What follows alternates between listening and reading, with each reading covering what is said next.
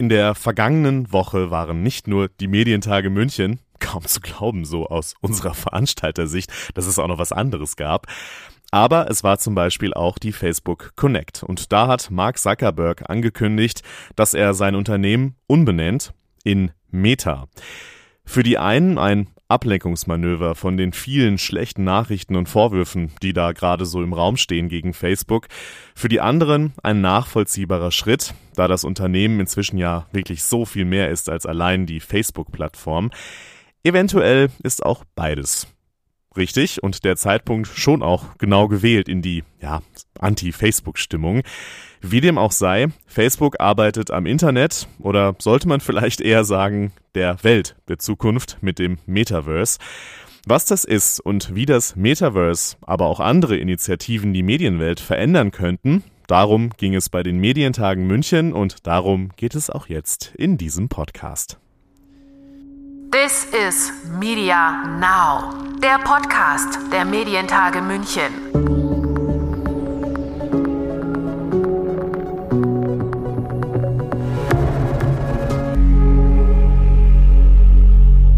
Mein Name ist Lukas Schöne und ich sage willkommen zur ersten Folge nach den Medientagen München 2021. Wie sieht das Netz der Zukunft aus? Und welche Rolle können Medienanbieter darin spielen? Wie bleiben sie relevant? Das waren zentrale Fragen der Medientage München und gerade durch die Pläne von Facebook ein Metaverse zu bauen und damit endgültig reale und digitale Welt zu verschmelzen, gerade dadurch bekommen diese Fragen noch einmal ein neues Gewicht. Aber ganz grundsätzlich nochmal, Metaverse, was ist das überhaupt? Christian Lehmann, Geschäftsführer und Co-Founder der Denkfabrik 1E9, nutzte bei den Medientagen dieses Bild. Ich habe bei der Vorbereitung auf dieses Panel bei einer, in einer Kritik gelesen, dass Metaverse sei eine Art Oktopus mit unendlich vielen Armen und keinerlei Bauplan. Und ich glaube, das stimmt auch. Heißt, klar ist erstmal nur eins, es ist fast alles möglich. Geht in viele Richtungen, aber noch ist vieles auch, ja, ein bisschen diffus, würde ich sagen. Im Grunde soll das Metaverse ein virtueller Raum sein, in dem alle vernetzt sind und Elemente des klassischen Internets, virtuelle Welten und die echte Welt zusammenkommen. Der Clou ist, dass es dabei, so die Idealvorstellung zumindest, keine Grenzen gibt und man digitale Informationen ganz einfach von A nach B mitnehmen kann. Das wäre die Abkehr von dem Plattformökosystem, das wir jetzt haben, in dem jede Plattform seine eigene Logik hat und wenige Big Player den Markt beherrschen. Und die denkbaren Applikationen und Anwendungen, die wären schier unendlich in so einem Raum, keine Zweifel. Von Games über die Art, wie wir zusammenarbeiten, die Art, wie wir Medien konsumieren, alles könnte sich verändern. Am Ende könnte sich das Verständnis davon verschieben, was Realität ist. Aber das äh, ist erstmal noch Zukunftsmusik. Bei den Medientagen wurde deutlich, dass es erstmal entscheidend ist, sich mit der Technologie und dem Ansatz hinter dem Metaverse zu befassen. Die Blockchain-Technik könnte ein Ansatz sein, sagt der Head of Frankfurt School Blockchain Center, Professor Dr. Philipp Sander. Mit der Blockchain-Technologie lassen sich zum Beispiel Identitäten wunderbar abbilden. Und zwar auf eine Weise, dass zum Beispiel mein Name und auch die Daten, die zu mir gehören, Alter, Geschlecht, weiß ich nicht, Medizindaten, alles Mögliche, dass all diese Daten nicht als Klartext irgendwo gespeichert sind, wie heute in dem Facebook-Server oder im Google-Server, sondern eben in einer dezentralen Weise so gespeichert sind, dass niemand auf sie zugreifen können, auf die Daten, nur ich als eigener Nutzer, äh, wo ich doch mein Passwort habe. Und äh, deswegen ist die Blockchain-Technologie sehr interessant, weil sie verspricht, dass die Daten aufsaugenden Monopole, Facebook und so weiter und so fort, äh, potenziell äh, gebrochen werden können in Zukunft äh, aufgrund einer ganz anderen äh, Architektur. Und wo ist die Schnittstelle zu dem Metaverse? Wenn ich die Blockchain-Technologie verwende, um zum Beispiel Identitäten abzubilden, dann äh, bietet mir diese Technologie natürlich auch die Möglichkeit, in dem Metaverse als Identität ähm, ja, mich zu begeben mit verschiedenen Badges, mit verschiedenen Auszeichnungen, die ich möglicherweise habe. Und der Kniff ist, möglicherweise ohne meine echte Identität. Also ich kann wie in einem Computerspiel äh, theoretisch ähm, als irgendein Pseudonym durch die Gegend laufen. Ich kann auch mehrere Identitäten haben, ohne dass ich meine eigene Identität ähm, preisgeben muss. Und diese Identität, und das ist was ganz Entscheidendes, diese Identität auf Blockchain-Basis, die kann ich auch transferieren in andere Ökosysteme hinein. Das heißt, ich muss mich nicht, und das ist was ganz Entscheidendes, ich muss mich nicht erst entscheiden für ein Ökosystem, was zum Beispiel heißt Facebook oder WhatsApp oder Instagram, dann bin ich da drin und dann sammeln sich dort die ganzen Daten ein, sodass ich nicht mehr rauskomme, sondern ich kann quasi meine Identität über diese Plattformen hinweg transportieren ohne dass ich die Daten extra rausholen muss, weil die Daten gar nicht erst in diesem Ökosystem drin sind. Dieser Blockchain-Ansatz könnte also verhindern, was viele befürchten, nämlich dass das Metaverse zentral bei einem Konzern liegt bzw. von ihm beherrscht wird. Da steht Facebook bzw. Meta natürlich schnell im Verdacht. Zum einen eben mit der Umbenennung, durch den der Fokus ganz deutlich wird. Und natürlich auch, weil der Konzern angekündigt hat, sehr viel Geld und neue Arbeitskräfte in das Metaverse zu investieren. Aber Philipp Sander ist optimistisch, dass es nicht zu einem reinen Facebook beherrschten Metaverse kommen wird. Also sagen wir mal so, ähm, dass, äh, dass Facebook das machen möchte, ist sicherlich ähm, nachvollziehbar, weil eben äh, Facebook merkt, dass äh, die, die ganze Architektur, wie Facebook gebaut wurde, so irgendwo nicht zukunftsfähig ist mit dem ganzen äh, Datenthema, äh, die Datenschutzgrundverordnung und so weiter und so fort. Das widerspricht ja alles äh, Facebook. Deswegen ist ja auch der Widerstand enorm und es gibt auch äh, unendlich viele Berichte äh, gegen Facebook.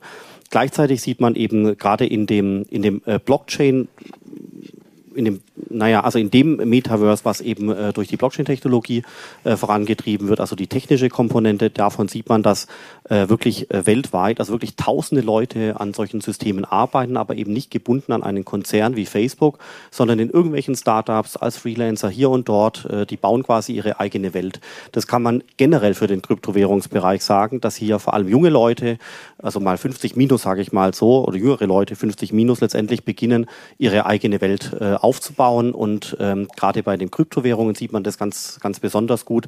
Das ist eine Welt, äh, die natürlich auch reguliert werden muss vom Staat, die aber letztendlich potenziell dann doch ohne Banken zum Beispiel auskommen kann. Und insofern kann man äh, gerade in diesem technischen Teil von dem Metaverse, wo die Blockchain-Technologie eine Rolle spielt, schon mal so in einer Frühform erkennen, welche unglaubliche innovative Kraft freigesetzt wird, wenn zum Beispiel Unternehmen nicht ähm, äh, erst wachsen müssen, eine Hierarchie aufbauen, ähm, Bewerber durch Stellenanzeigen äh, laufen müssen und so weiter fort, sondern stattdessen die Schnittstellen zwischen einzelnen äh, Applikationen durch die Technik gegeben werden und dann wirklich weltweit hunderte Startups äh, gegenseitig miteinander interagieren, sich an dieses System dranstöpseln und letztendlich ähm, an, an, eine, an, an einer Architektur arbeiten, äh, wo, das, wo die Identität und auch die Daten nicht in einem Silo sind wie in den letzten 20 Jahren. Und auch Ingo Rübe war bei den Medientagen guter Dinge. Er ist CEO der Bootlabs GmbH und beschäftigt sich schon länger mit dem Web 3.0, also dezentral organisiert und weg von der Logik einiger weniger großer marktbeherrschender Plattformen. Ich glaube, wir haben eine sehr, sehr gute Chance gegen die Facebooks dieser Welt, auch wenn sie Milliarden ähm, äh, Leute äh, aktivieren können. Wenn man sich ansieht, äh, zum, also für, zum Beispiel in unserem kleinen Bereich der digitalen Identität, da, hat sich, da haben wir auch festgestellt, es ist ziemlich blöd, wenn wir jetzt einen Standard dafür produzieren. Äh, wie soll der sich jemals durchsetzen? Also haben wir im Jahr 2017, glaube ich, war das, äh, wurde die äh, Decentralized Identity Foundation gegründet, wo Firmen mitmachen konnten, die sich darauf einigen wollten, wie sie eigentlich digitale Identität repräsentieren. Und da sind mittlerweile über 200 Firmen Mitglied, nicht nur so kleine Firmen wie wir, sondern auch IBM und Microsoft und dergleichen. Und die alle zusammen sind dann zum Schluss dann doch größer als Facebook. Und äh, auf die Weise kann man solche Spiele tatsächlich gewinnen. Ein Schlüssel für das Gewinnen solcher Spiele ist das Zauberwort Infrastruktur, sagt Ingo Rübe. Das Bauen von Infrastruktur, das kennen wir alle, äh, wenn wir mal daran denken, äh, wie die digitale Infrastruktur in Deutschland so ist. Äh, ist äh, Bauen von Infrastruktur dauert immer fürchterlich lange und ist wahnsinnig anstrengend und kostet wahnsinnig viel Geld und wahnsinnig viel Gehirnschmalz.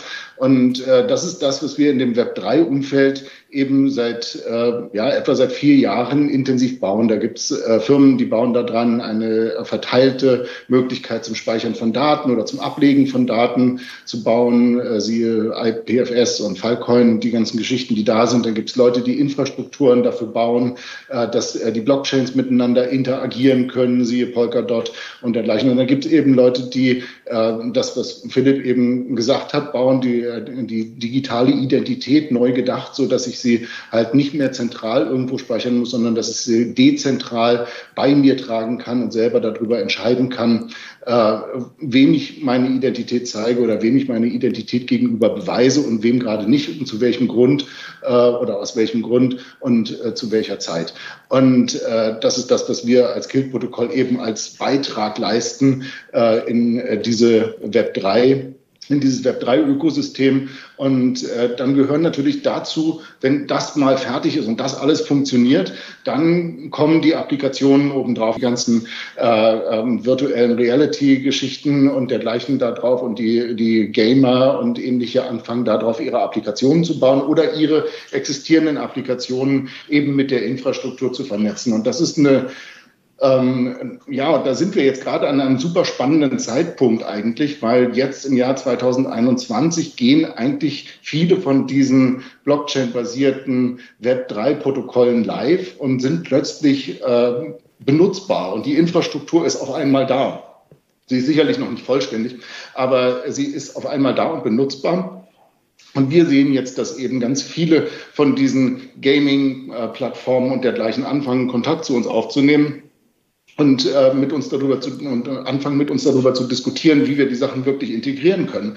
Und äh, das ist gerade super spannend. Also das nächste Jahr ist, glaube ich, das Jahr, wo die Infrastruktur von dem Web 3 mit den Applikationen wirklich zu dem Metaverse erstmalig verwoben wird. Es wird dann noch nicht perfekt sein, aber es wird die ersten Dinge zu sehen geben. Und deswegen gerade gute Zeit.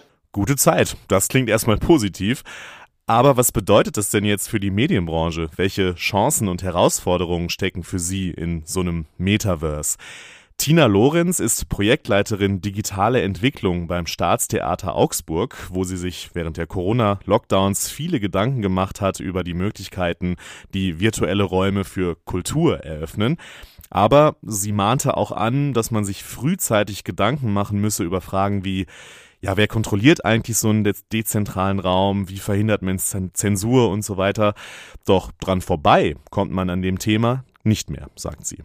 Ich bin auch der Meinung, dass äh, es uns allen ganz gut ansteht, sich mit diesen Themen zu befassen. Wir haben ja gesehen, wie sozusagen auch Zeitungsverlage oder, oder Medienverlage ähm, wirklich ähm, Schwierigkeiten hatten, sich anzupassen an, wie wird News kommuniziert, wie wird, ähm, wie, wie, ähm, äh, reden Leute über Nachrichten, wie werden Nachrichten konsumiert und das sozusagen diese, diese Abo-Modelle, das hat ja ewig gedauert, bis man sich überhaupt irgendwie damit auseinandergesetzt hat. Ähm, und ich finde, dass sozusagen jetzt die Möglichkeit ist, ähm, in dieser neuen Infrastruktur zu überlegen, ja, was wollen wir eigentlich? Wie wollen wir Leute über Nachrichten informieren? Wie wollen wir dort selber auftreten? Und was sind eigentlich Nachrichten in Zukunft noch? Und äh, wie werden sie distribuiert und wie wird ihr Wahrheitsgehalt ermittelt? Ganz entscheidende Fragen für die Branche und ja, am Ende auch für die Demokratie. Das ist also das eine. Das andere ist, wie können Medienunternehmen denn Geld verdienen im Web 3.0 oder im Metaverse? Ingo Rübe sagt, auch das wird sich fundamental verändern. Was würde ich den Medienhäusern heute sagen? Ähm, ihr habt äh, im Web, äh, Web 2.0 wart ihr die Verlierer. Ähm, das ist ganz klar geworden. Äh, da waren eben, da haben andere gewonnen, äh, weil ihr euch äh, nur mit den Inhalten beschäftigt habt und nicht mit der Technologie. Ihr habt äh, angefangen, einfach irgendwelche Sachen auf eine Webseite zu pappen und dann habt ihr noch eine Firma dazu gekauft, die im Zweifel zwei E-Commerce gemacht hat. Das ist nicht, wie man sich mit einer Technologie beschäftigt. Äh, Web 3.0 ist eine völlig andere Technologie. Sie ist noch sehr, sehr am Anfang. Es lohnt sich da massiv Know-how reinzustecken. Es lohnt sich auch über, mit den, sich mit den neuen Geschäftsmodellen auseinanderzusetzen. Sie sind wirklich ganz anders, ich kann es versprechen. Es funktioniert eben nicht mehr über, ich kriege Geld über ein Abo oder dergleichen, sondern es muss wirklich völlig neu gedacht werden. Es bleibt kein Stein auf dem anderen und es lohnt sich da drin richtig viel Geld und Leute zu investieren, äh, da Know-how aufzubauen und gegebenenfalls auch mal was eigenes zu probieren und nicht nur irgendwas zuzukaufen. Ja, ganz schön viele Hausaufgaben für die Medienbranche. Aber am wichtigsten, das hat die Diskussion bei den Medientagen gezeigt, fangt an, euch mit der Technologie, Technologie und den Logiken der dezentralen Systeme zu beschäftigen, ob man es jetzt Web 3 oder Metaverse nennt. Sonst besteht die Gefahr, abgehängt zu werden. Diese Gefahr ist gerade für nationale und regionale Medienanbieter ja auch jetzt in der Gegenwart schon immer ja, gegenwärtig. Auch da versucht man gegenzusteuern, indem man Systeme technologisch zusammenbringt, Kooperationen vorantreibt, national und europäisch. Wie das beispielsweise beim öffentlich-rechtlichen Rundfunk aussieht, Das hat bei den Medientagen München mal Jonas Bedford Strom berichtet, der als Communications Manager bei ARD Online für diese Fragen zuständig ist. Vielleicht das Spannendste sind vielleicht zwei, also zwei Tracks. Das eine ist ähm, in der Europäischen Rundfunkunion, der EBU, haben wir ein Projekt, äh, das nennen wir European Recommendation Box. Und da geht es darum, dass wir Newsangebote aus verschiedenen öffentlich-rechtlichen Anstalten vernetzen und aus ganz Europa und eben einen Übersetzungsalgorithmus ähm, oder ein System, ein ganzes System gebaut haben, wo wir die, die Sachen reinlaufen lassen und dann jeweils in den verschiedenen äh, Plattformen ausspielen können. Das heißt, da ist der Ansatz also nicht jetzt, sagen wir mal, eine neue Plattform zu bauen, sondern der Ansatz ist eher, dass wir unsere existierenden äh, Medienangebote, die schon auch eine Nutzerbeziehung haben, die ein gewisses Vertrauen haben bei den Menschen in den verschiedenen Ländern, dass wir die versorgen, auch mit Informationen, die jenseits ihres eigenen Marktes letztlich ähm, herkommen. Und bei Themen wie Klimawandel, jetzt kommt zum Beispiel die, die COP26, die große Konferenz zum, zum ähm, Klimawandel, äh, da, da, ist glasklar, dass das eine globale Herausforderung ist, dass die jetzt nicht irgendwie nur in dem lokalen Markt passiert, sondern dass, dass es eigentlich gerade darum geht, dass man versteht, was ähm, über den Tellerrand hinaus funktioniert. Und dann der andere Track, den ich äh, vielleicht noch mit reinnehmen würde, ist äh, bei Arte. Äh, Arte entwickelt sich immer weiter auch zu einem, zu einem europäischen europäischen Medienhaus letztlich ähm, und ähm, quasi auf Basis dieser deutsch-französischen ähm, Verbindung. Und da gibt es die European Collection. Und da haben wir versucht, verschiedene Mediatheken, die Schweizer sind dabei, die Franzosen, France TV ist dabei, Arte ist dabei, aber eben auch ARD und ZDF. Und wir haben einen gemeinsamen Inhaltekatalog letztlich äh, erstellt, der in den verschiedenen Sprachen existiert, wo wir auch versucht haben, die existierenden Medienplattformen in dem VOD-Bereich jetzt ähm, zusammenzubringen. Das ist also mal zwei so erste Schlaglichter, wo, wo doch ordentlich was geht. Auch bei den lokalen privaten Anbietern ist das Thema der Vernetzung und der Bündelung von Ressourcen natürlich ein Thema. In Bayern entsteht zum Beispiel gerade unter Federführung der Bayerischen Landeszentrale für neue Medien und finanziert von der Staatskanzlei die Medienplattform Bayern. Dort soll der Content der lokalen Medienanbieter aggregiert und gebündelt werden und Ziele dabei sind mehr Reichweite, neue Zielgruppen und vor allem eine bessere Position im Konkurrenzkampf mit den großen Anbietern. Dr. Annette Schumacher, das ist die neue Geschäftsführerin der BLM, die skizzierte bei den Medientagen die Herausforderungen. Ja, ich glaube, wir haben da andere, andere Themen, mhm. als das der mhm. öffentlich-rechtliche Rundfunk hat. Aber ähm, für uns geht es jetzt darum, dass wir sozusagen einfach die nächsten Schritte machen, dass wir aber sozusagen mit den Marktpartnern auch sprechen, dass wir ähm, dort, wo, wo Schnittstellen zu bedienen sind, dass wir da sozusagen auch ähm, für die, für die regionalen Inhalte parat sind, die entsprechend bedienen zu können. Und nochmal, ich glaube, es geht jetzt bei uns auch sehr stark darum, die einzelnen Anbieter auch davon zu überzeugen, diesen Weg konsequent ähm, entsprechend mitzugehen. Ähm, und sie technologisch, aber eben auch sozusagen inhaltlich oder vom, vom Know-how her da entsprechend ähm, zu begleiten. Also insofern glaube ich, haben, haben wir andere, ganz andere Fragestellungen ähm, jenseits der grundsätzlichen. Ich, ich meine, eine eigene, also eine Lokalrundfunkplattform, die muss halt am Ende irgendwo auch angedockt sein, wo sie gefunden wird. Ähm, das sind zwar sehr, sehr attraktive Inhalte, die ihre ganz eigene Zuschauerschaft haben und die, ähm, das zeigt ja auch die Funkanalyse immer wieder, wirklich ähm, vom, vom Zuschauer auch nachgefragt werden auch digital zunehmend nachgefragt werden oder online. Ähm, aber, ähm, ähm, aber trotzdem muss man natürlich da, wo die großen Nutzerzahlen sich tummeln, muss man irgendwie da sein, sonst vergisst man irgendwann ja, vor lauter sonstigen Plattformen, dass es ja noch den Regionalsender gibt. Und das wäre ja nicht die, die Idee dahinter.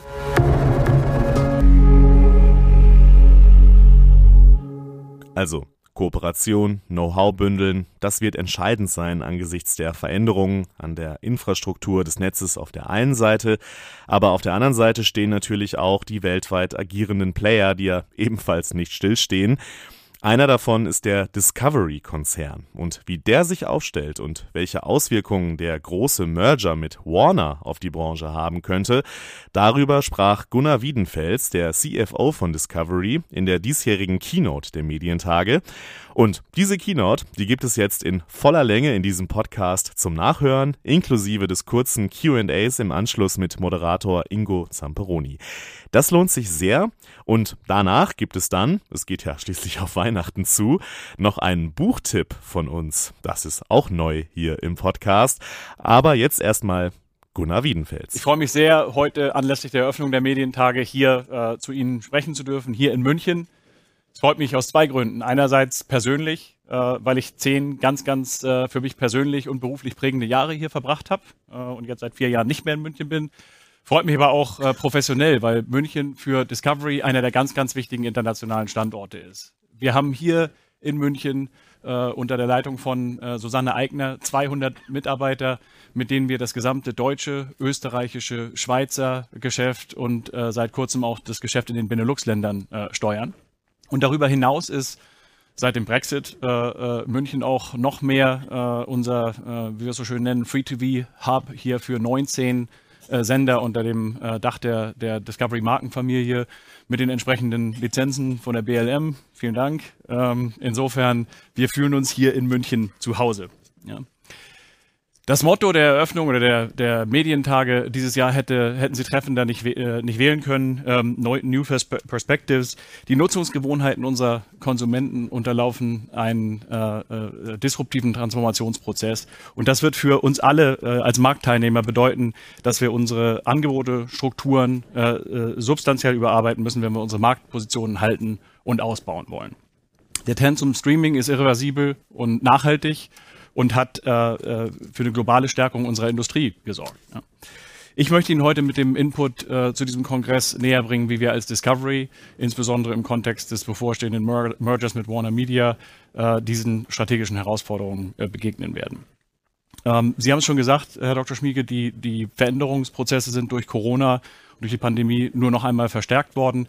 Die Menschen haben zu Hause äh, äh, mehr denn je Medien genutzt und auf eine sehr viel individuellere Art und Weise. Und ähm, bei allen Einschnitten im Werbemarkt, anfänglich zumindest, sieht ja wieder besser aus, ähm, äh, hat, äh, hat der globale Streamingmarkt äh, durch die Pandemie natürlich einen äh, wahnsinnigen Push äh, erhalten. Discovery ist sehr, sehr gut durch die Krise gekommen. Wir haben am 13. März 2020 unsere 10.000 Mitglieder, Mitarbeiter von einem Tag auf den anderen nach Hause geschickt ins Homeoffice und von einem Tag auf den anderen angefangen, äh, das ganze Unternehmen äh, remote zu managen. Das hat äh, ausgezeichnet funktioniert, erstaunlich gut funktioniert, muss ich sagen. Ich war ein bisschen nervös an dem, an dem Montagmorgen, ähm, als wir von einem Tag auf den anderen umgeschaltet haben. Ähm, aber die jahrelangen Investitionen in eine ordentliche digitale und Technologieplattform haben sich ausgezahlt und äh, vor allen Dingen auch das Engagement äh, unserer Mitarbeiter. Wir haben das also sehr, sehr gut hinbekommen und was äh, uns noch differenziert hat, wir haben es geschafft, anders als viele Wettbewerber durchgehend weiter zu produzieren. Ähm, das ist vielleicht in unseren nicht fiktionalen Genres auch ein bisschen einfacher gewesen als in anderen. Ähm, aber das, äh, das hat hervorragend funktioniert, durchgehend mit den Stars von zu Hause aus. Ähm, wir haben eine TV-Köchin gehabt, die sich von ihrer Tochter mit dem iPhone hat filmen lassen. Ähm, das war nicht nur sehr, sehr kosteneffizient, äh, was mich als CFO gefreut hat. Es hat auch hervorragend funktioniert. Wir haben Marktanteile gehalten, äh, Marktanteile sogar ausgebaut. Das hat äh, äh teilweise richtig Kultcharakter bekommen.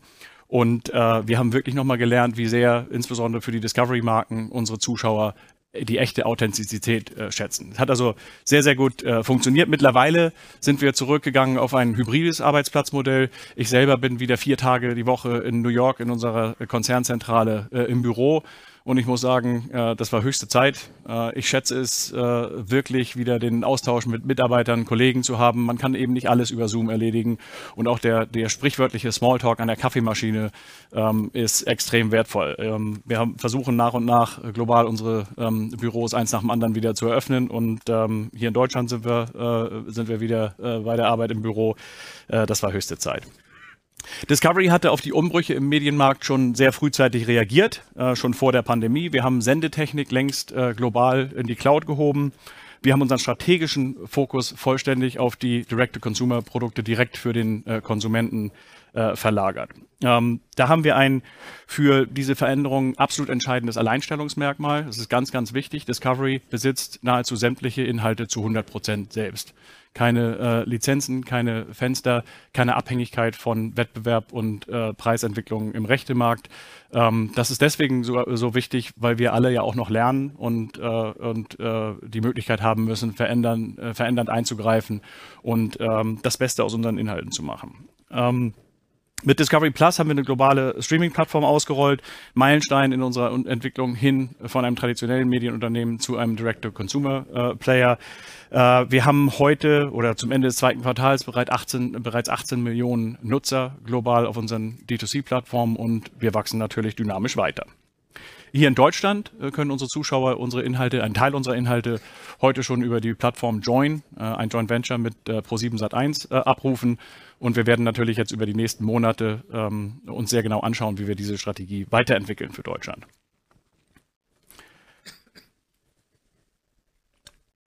Entscheidend ist im internationalen Geschäft neben Inhalten und direkten Verbraucherbeziehungen aber auch die globale Reichweite eines Unternehmens. Netflix hat hier über die letzten zehn Jahre ganz eindeutig neue Standards gesetzt. Heute sind einige der größten Unternehmen der Welt unsere Wettbewerber im Medienbereich. Zwangsläufig ist die Marktkonsolidierung Teil der Transformation und die Voraussetzung für New Perspectives für unsere Branche. Wir sind hiervon absolut überzeugt und haben uns entschlossen, die Konsolidierung für die Transformation unseres Unternehmens aktiv mitzugestalten und haben Anfang des Jahres gemeinsam mit AT&T bekannt gegeben, dass wir das führende Non-Fiction, Unterhaltungs- und Sportgeschäft von Discovery mit den äh, herausragenden ähm, fiktionalen und Unterhaltungsnachrichten und Sportmarken von Warner Media äh, äh, zusammenführen werden. Mir ist, äh, mir, mir, mir ist, besteht der Eindruck, dass viele die Dimensionen dieses Mergers noch gar nicht vollständig verstanden haben. Wir schaffen hier ein neues Unternehmen, wie Sie es angesprochen haben, von ähm, äh, wahnsinnigem Ausmaß. Wir haben äh, zwischen den beiden Partnern, Warner Media und Discovery, im letzten Jahr 41 Milliarden Dollar Umsatz gemacht, 10 Milliarden operatives Ergebnis erzielt. Wir haben Ziele kommuniziert für 2023, wonach wir über 50 Milliarden äh, Umsatz generieren wollen und 14 Milliarden ähm, äh, operatives Ergebnis. Und wir werden auch weiterhin wie es in dem äh, kleinen Beitrag da gezeigt worden ist, äh, alles dran setzen, eine hohe Cashflow-Conversion äh, zu generieren. Die brauchen wir, weil wir äh, in Programm investieren wollen. Und wir haben äh, äh, für dieses Jahr circa 20 Milliarden Investitionsvolumen zwischen den beiden Unternehmen. Und das ist erst der Anfang. Wir haben vor, das äh, signifikant zu, äh, auszubauen über die nächsten Jahre auf dem Weg äh, der Skalierung unseres Streaming-Geschäfts in eine globale Top-Position. Ich freue mich als CFO natürlich, dass wir diesen außerordentlichen Deal aus eigener Stärke äh, hinbekommen haben, dass wir uns nicht äh, durch einen nachhaltig höheren Verschuldungsgrad einschränken, äh, äh einschränken müssen. Ähm, und äh, das ist ein ganz äh, wichtiger Punkt. Und ein zweiter wichtiger Faktor für diesen Deal, ein richtiges Alleinstellungsmerkmal, ist die Tatsache, dass wir, wie man so schön sagt, ein Content Pure Play werden. keine Pakete, keine Telefone, kein Cloud-Geschäft, äh, was um, um Investitionsvolumen äh, im Wettbewerb steht. Wir wollen einfach nur eins. Äh, wir haben zwei Premium-Markenportfolios, die wir zusammenführen und unsere Teams wollen einfach nur packende Geschichten erzählen. Und das ist eine ganz, ganz äh, entscheidende und tolle Vision und äh, unsere Mitarbeiter freuen uns, freuen sich alle darauf, äh, das gemeinsam anzupacken.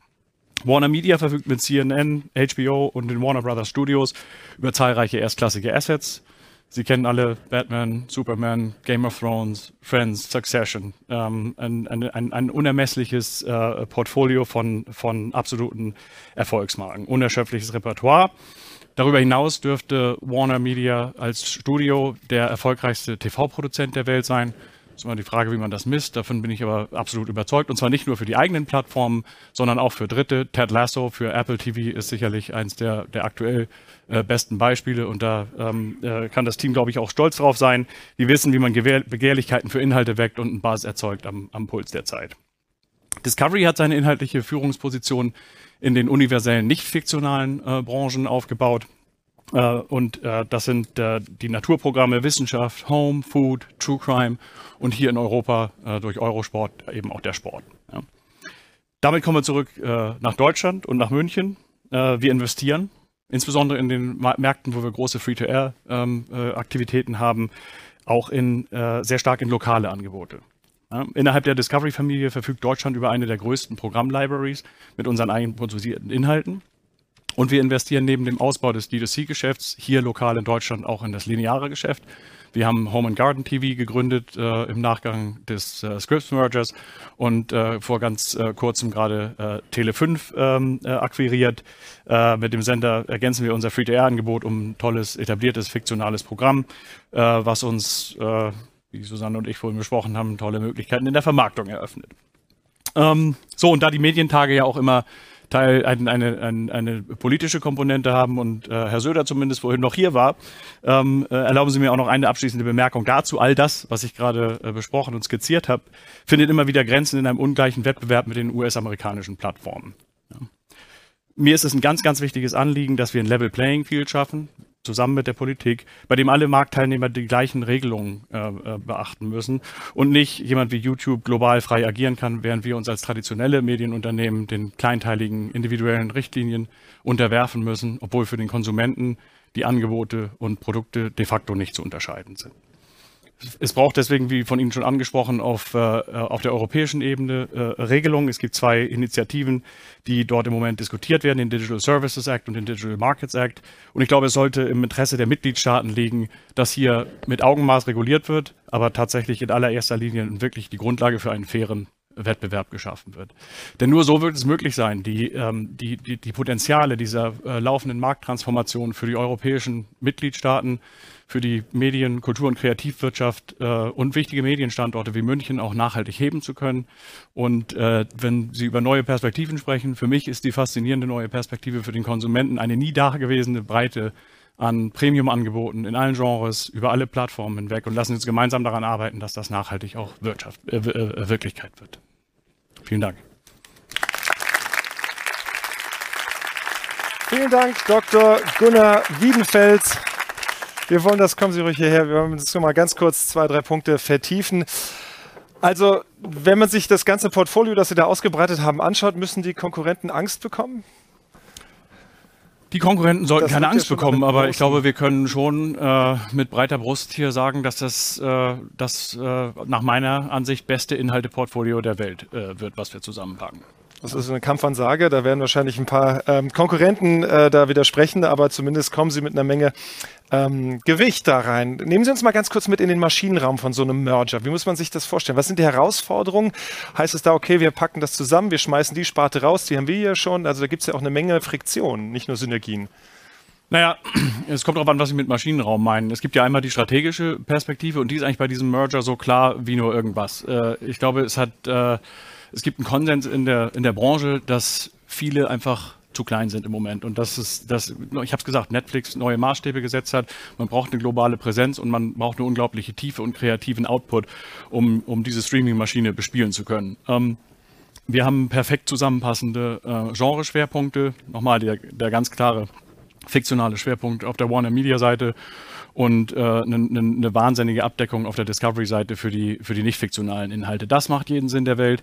Ähm, in der, in der Streaming-Welt bringen wir auch Komplemente zusammen. Ähm, äh, der Discovery-Content zeichnet sich vor allen Dingen dadurch aus, dass äh, unsere Nutzer jeden Tag wiederkommen, Stunden um Stunden mit dieser App verbringen. Gleichzeitig ist es aber natürlich schwierig im Bereich Food oder Wissenschaft äh, mhm. oder True Crime die ganz großen äh, Leuchtturmformate zu bringen, mit der sie äh, innerhalb von zwei, drei drei Tagen mal eine Million neue Nutzer auf die Plattform bringen. Das ist auf der Warner Media Seite natürlich ganz anders. Die haben diesen, äh, diesen gigantischen äh, Spielfilm-Output, diese, diese Marken wie äh, Friends, Sex in the City, äh, kommt wieder und so weiter. Das sind natürlich alles Themen, die einen, einen wirklich Kultcharakter haben und die Möglichkeit haben, äh, in der Masse neue Leute in die Plattform reinzubringen. Also auch da sozusagen eine, eine ziemlich, äh, ziemlich gute Ergänzung.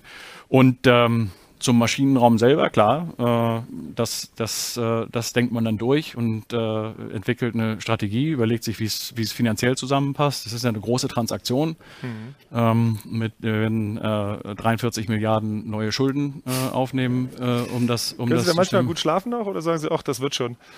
Das, das, das ist kein Problem. Also das haben wir oh sehr, ja. sehr, haben wir sehr, sehr Milliarden. Gut, das haben wir sehr gut Ding. durchgerechnet. Ähm, da habe ich, da habe ich keine, keine Zweifel. Ja. Okay. Aber genau, das muss eben alles auch äh, sauber durchdacht sein. Ja, Sie sind der Financial Officer, Chief Financial Officer, Sie müssen das ja wissen. Aber dieses, was Sie gerade angesprochen haben, dieses, man muss globaler sich breiter aufstellen, zusammenstellen, gleichzeitig ist ein Riesenhunger für Content und auch, ähm, da gehen aber manche dann über die Wupper, andere kleinere Anbieter. Ähm, wenn wir mal nach Deutschland gucken, zum Beispiel, Sie haben das auch angesprochen, das Joint, Joint Venture mit Join beispielsweise, ähm, das ist ja dann Mitbewerber sozusagen. Werden Sie sich dann da rausziehen oder ist da genug Platz für alle, dass das auch parallel bleibt? Das läuft ja nicht so gut gerade, äh, deswegen. Das, äh, die, die Joint-Strategie, das werden Sie verstehen, das ist was, was wir uns jetzt äh, neu anschauen müssen. Ähm, da ist es zu früh für eine, für eine klare Aussage äh, dazu. Aber wie gesagt, es gibt heute schon einige unserer äh, Inhalte auf der, auf der Plattform. Und äh, in der Tat müssen sich, äh, glaube ich, stärker lokal fokussierte äh, Anbieter sehr genau überlegen, wo die äh, in Anführungszeichen äh, geografische Nische ist oder was die Partnerschaftsmodelle sein können, äh, um hier im Wettbewerb bestehen zu können. Und da sind wir auch wieder bei der Regulierung. Ja? Ähm, mhm. es ist sicherlich auch wichtig, Raum zu schaffen, dass solche Spiele auch über Partnerschaften größer werden können. Mhm. Das heißt, da haben Sie keine Sorgen, dass Ihnen das nochmal einen Strich, die Regulierung, die, der politische Rahmen einen Strich da durch diesen Merger machen könnte? Ich äh, würde mich niemals so weit aus dem Fenster äh, lehnen. It ain't over till it's over. Aber äh, mir fällt kein wirklich guter Grund ein, warum dieser, äh, dieser Merger nicht durchgehen sollte. Ja? Es ist eigentlich eine sehr, sehr wettbewerbsrechtlich sehr, sehr klare Situation aus meiner Sicht. Okay. Wichtig ist ja, dass Sie schon mal überzeugt sind davon. Alles andere will follow the rest. Ja. Viel Erfolg dabei dann. Gunnar Wiedenfels, herzlichen Dank, dass Sie Ihren Einblick in Ihren, äh, in Ihren Maschinenraum kurz gewährt haben. Und vielen Dank und willkommen nochmal in München. Dankeschön.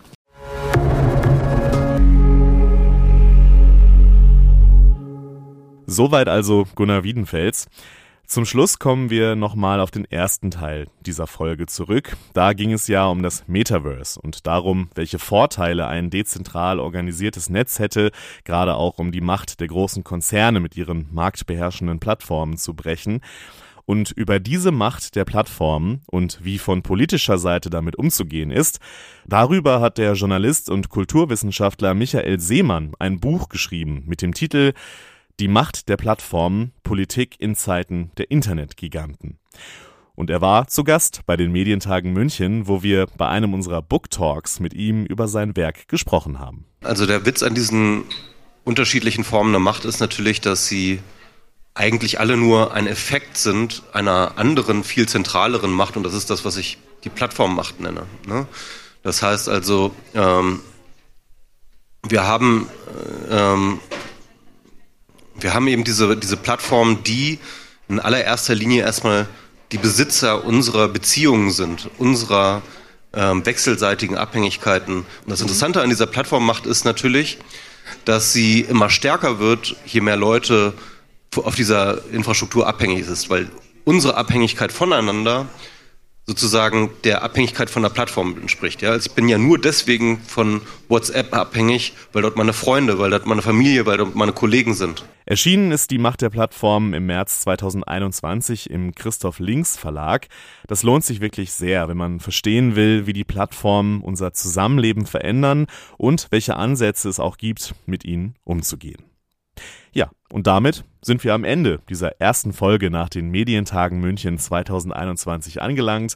Das war's also von mir. Macht's gut, bleibt gesund und bis zum nächsten Mal. This is Media Now, der Podcast der Medientage München.